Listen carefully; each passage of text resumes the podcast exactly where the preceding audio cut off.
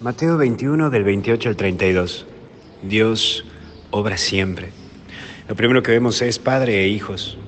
Hoy un maestro no se atreve a entregar a los padres una mala calificación de sus niños, sin antes una reunión con sus padres. Hoy los padres van al colegio, montan escándalo y hasta se atreven a amenazar al maestro delante del alumno. En mi época, uno iba con el cuadernito de calificación y tenía el deficiente, el necesita mejorar, el bueno, el muy bueno, el excelente. Y si te sacabas mala nota te ponía con color rojo. Uf, me acuerdo que cuando iba con mala nota mi mamá decía, algo habrás hecho. Y me ponían castigos. Había como un apoyo tácito al docente de parte de los padres. Lo que decía el docente era lo que decía el padre. Y hasta en un momento mi mamá fue al, colegio y le dijo a mi maestra delante mío, señorita, las decisiones que tenga que tomar, tome, porque lo que usted diga, eso digo yo. Hoy, la verdad que cambió mucho. Hasta si saca alguna mala nota, los papás son capaces de decir, seguro que la maestra te odio, te he odiado, esta desgraciada, qué mala maestra que es, la maestra te está haciendo bullying, uff, y van a la escuela, se arma tremendo escándalo.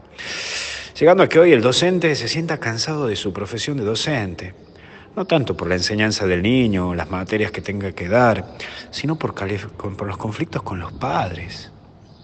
Mira, hoy me sorprende la manera en que muchos hijos hoy tratan a sus padres el modo con el que les hablan, por mucha confianza que le tenga el padre, ¿no? Recuerda que los padres y la madre no son amigos de sus hijos, son padres, no es lo mismo. Incluso había hijos tratar a sus padres como tontos. Y si mira, si hacemos memoria de nuestra época, recordemos cómo giraba nuestra cabeza como un remolino tremendo si llegábamos a insultar a nuestros padres. En nuestras casas no se toleraba la falta de respeto. Creo que un hijo que no es corregido en el tiempo esos hijos sienten un desprecio por los padres. Claro que no siempre es así, pero mira, en mayoría. Un padre al no corregir a su hijo es que quiere ganarse su amor, pero es lo que pierde. Lo trágico es que un hijo que no fue corregido y no marcado en los límites en su vida, seguirá tomando malas decisiones para toda su vida. Mira, quien ama a su hijo desde temprano lo corrige. Muchas veces un padre que no corrige se cree más sabio que Dios, porque claro, corregir es duro, porque lo que le puede llegar a decir le va a doler al papá, porque el hijo va a decirle me quiero ir de la casa, pero ¿sabes qué? necesita, es necesario por eso.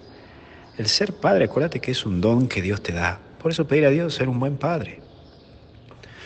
Pero seguimos con el segundo punto del Evangelio. Dice, no, pero va. Y es así la vida. ¿Sabes por qué? Porque amar es construir la vida. Y construir la vida implica renuncia aparece la necesidad de saber bien lo que uno desea en la vida y quiere para su vida. Es necesario que también vos hagas respetar en tu vida lo que para vos es importante y el que haga las cosas por lo que vos ves que es conveniente para, ti, para tu vida, para vos. A veces tenés que ceder un poco para respetar lo que es importante para el otro y para los dos. Esto es en todo ámbito, en el orden familiar, como también en el afectivo o el de pareja. Esto es un trabajo de mucha incomodidad, donde vos llegás a decir, esto no lo haría ni loco, pero para ella sí esto es importante. ¿Me vas entendiendo? Cuando amas, vas a tener que controlar, porque hasta vas a enojarte, pero vas a tener que aguantarte y aguantarte muchas cosas hasta que llegue el momento porque todas esas cosas implican también amar. En el mundo del amor hay muchas incomodidades que deberán pasar. Hay veces que uno dice, yo te digo las cosas porque soy sincero y te las largo, punto. Y hay veces que se confunde esto. Y no es ser sincero. Hay veces que sos agresivo, que sos agresiva y hasta incluso desubicada o desubicada o desubicado. La sinceridad se puede ejercer de otra manera.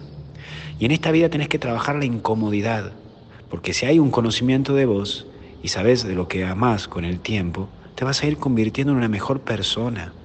Porque puedes manejar tus emociones, puedes contener tus enojos, porque puedes esperar los momentos apropiados para ser escuchado. Aquí la clave es cambiar de tener un efecto catártico con decir las cosas con ira, con bronca, a pasar a buscar el momento con ese otro o con esa otra persona de tener una conversación constructiva. Hay veces que vemos parejas que delante de todos se dicen de todo. Eso es destructivo y hasta patológico, enfermizo. Otra cosa es estar a solas y decirle, mira, lo que hoy me dijiste no me gustó. Y poder hablarlo. En fin, construir en la vida es pasar por incomodidades. Por último, el que no va. Hay veces que los que se muestran pulcros e impecables tanto en la vida como incluso en la religión solo son grandes mostradores de máscaras. en donde muchas veces hacen pensar que todo lo hacen bien, pero lo que hacen es producto de la hipocresía. Es preferible defraudar con sinceridad a ser aplaudidos por una mentira, porque la mentira tiene patas cortas.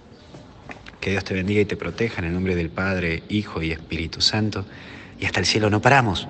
Que Dios los bendiga a todos ustedes. Saludo a Corrientes, que ahí los emaucianas de acá de, que vinieron a la parroquia me dijeron que me mandaban saludos.